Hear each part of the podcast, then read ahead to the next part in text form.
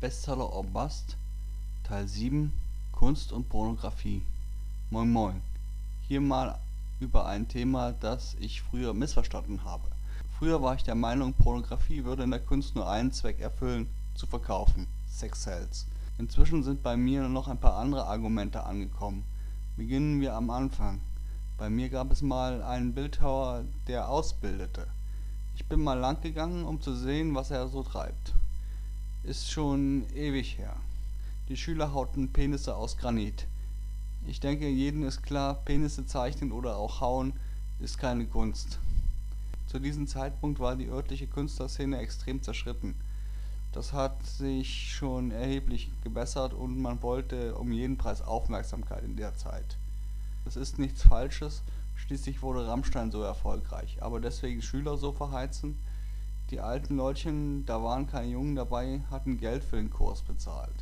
Ob es dem Meister nur darum ging, Konventionen zu brechen, um ja originell zu sein, denn er war auf der alternativen Seite der Künstler oder wohl nur etwas unglücklich ein Thema gewählt für ein zu altes Publikum, das weiß ich nicht, schließlich kann ich keine Gedanken lesen.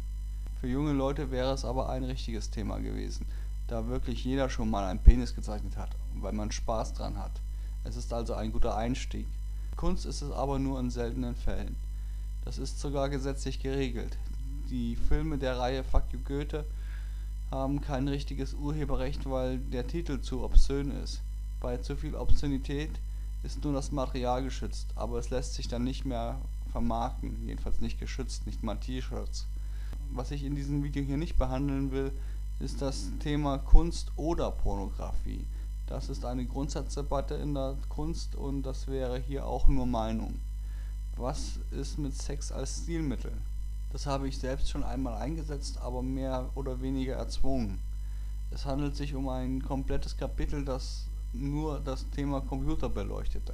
Für jemanden, der nichts von Computern versteht, war es totlangweilig. Das Kapitel musste aufgelockert werden, mit Fremdschämen, sonst wären mir die Leser abgenippelt. Das ist aber nicht die offizielle Version für Kritiker. Die offizielle Kritikerversion ist, es war ein Buch über Psychologie und wer in der Psychologie die sexuelle Dimension vergisst, vergisst etwas Wichtiges. Das stimmt und das ist bei Kunst und Pornografie auch ein Argument. Manchmal gehört es einfach untrennbar dazu. Mir sind zum Thema Computer aber einfach keine Witze eingefallen, die zumindest die meisten verstehen.